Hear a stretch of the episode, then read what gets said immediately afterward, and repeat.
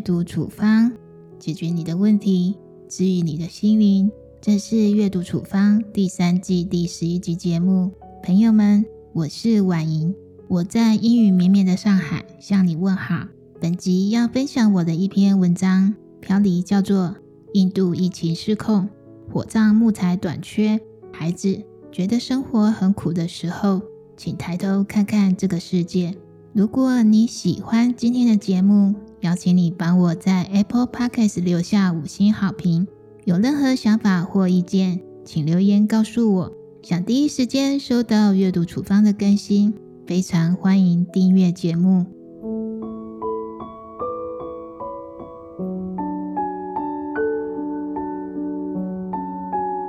亲爱的孩子，今天好吗？前几天你告诉我，班上的同学普遍觉得生活很辛苦，有人和父母不和，尝试离家出走。有人考不好，感觉没有面子；有人苦于暗恋，却没有勇气告白。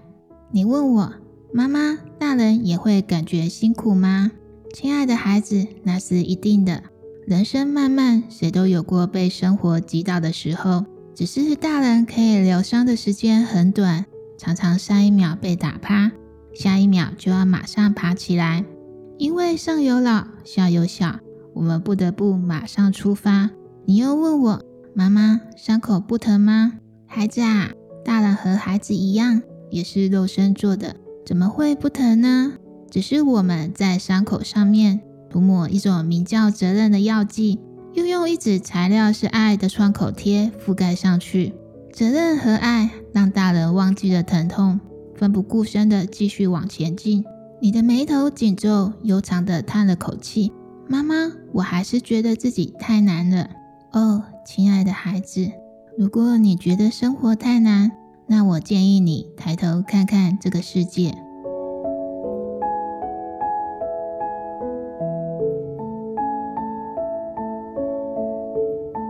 在过去的三天里，印度的新冠确诊病例不断的上升，很多医院缺乏器材治疗病患，火葬场用来焚烧遗体的木材短缺，遗体积压成山。那一幕幕的新闻画面，在我眼中就好像人间炼狱。虽然历经多年前的 SARS，但是这一次的新冠肺炎还是让我惊呼：原来这世间的很多苦难，我是想象不到的。如果你觉得世界离你太遥远，那么就来说说我们身边的事。还记得四年前我们陪伴奶奶在医院治疗癌症的事情吗？我们在医院里。经过癌症病童的旁边，你问我他们为什么光着头没有头发？听完我的回答，你睁着大眼睛，一副不可置信的模样。一直到现在，我仍然牢牢地记在心中。我们也曾听过奶奶诉说往事。他说，四十岁初次得到癌症的时候，他在深夜痛哭，祈求神佛保佑自己多活几年，好好抚养年幼的孩子们长大成人。亲爱的孩子啊，你可知道，你所厌恶的生活，可能是他人的奢望。不只是遥远的他乡国度，就连与你亲近的人之中，也有人羡慕你的生活，渴望当一天，甚至是一刻的你。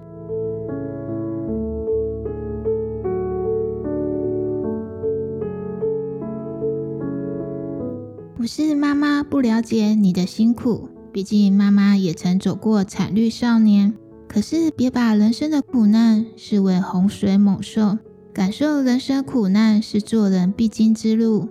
几年前，医生宣判妈妈的右耳失去百分之八十的听力，当时妈妈觉得天崩地裂，无法接受。我放弃了必须眼观四方、耳听八面的老师工作，自认身体残缺，内心沮丧不已。好长一段的时间里。我把自己深深的埋进黑暗里，还好妈妈有你们，你们左一句妈妈，右一句妈妈的把我唤醒。望着眼前两张可爱的小脸庞，我猛然的惊醒。生活的难往往在于自己。后来我决定与自己和解，学会看淡一点，换个角度想，至少我还有一耳是正常的，还能听见你们对我的声声呼唤。我心想，原来这就是幸福啊！想通的那一刻，我才明白到，可以感受人生苦难，方知活着不易。人生最累的，莫过于站在幸福里找幸福，身在福中不知福，是世上最可怜的人呐。人生就是不断的受伤、痊愈，再受伤、再痊愈。受伤的时候喊痛，不是矫情，这是人性。人生在世，不需要绷得太紧，偶尔休息，常常治愈，才能继续走下去。但是，一直沉浸在苦难之中，也大可不必。以为自己最苦，就真的是矫情了。其实啊，众生皆苦，只是你的眼中只有自己，看不见他人罢了。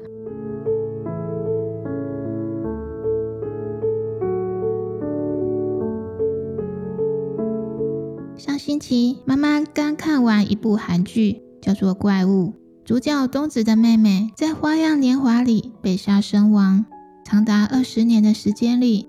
东子一直被外界指为杀人凶手。东子表面勇敢果决，内心却充满了苦涩。即使如此，他却从未放弃寻找杀害妹妹的杀人凶手。另一个主角叫做朱元，个性严谨，出生在富裕家庭的他非常讨厌自己的背景。个性相差非常远的两个人，一开始让彼此都过得非常的痛苦，可是最后却变成最亲密的伙伴。一起找出凶手，破案成功。离别的时候，东子含着泪水叮咛朱元：“幸福不过三件事：吃得好、睡得饱、拉得顺。”看似不正经的一句话，却道出人生最平凡的道理。年轻的你不只能够生活，已经算是幸福过了头。要知道，现在全世界各地有多少人只能考虑生存，顾不上生活。世界上那些在生死边缘苦苦挣扎的人，完全谈不上什么岁月静好，一天天都在负重前行。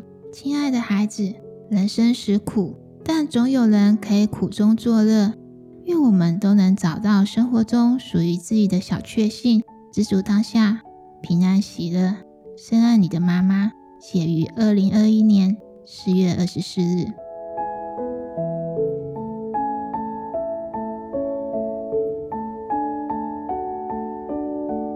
本集分享的内容到这里结束。想阅读本集文字版本，请搜寻 twinsma 点 com t w i n s m a t w i n s m a。如果你喜欢这一集节目，邀请你帮我在 Apple Podcast 留下五星好评。更多处方书目，请订阅阅读处方。也欢迎把节目推荐给你的家人还有朋友，一起让阅读帮助更多的人解决问题。治愈心灵，我是婉莹，阅读处方，我们下次节目再见，拜拜。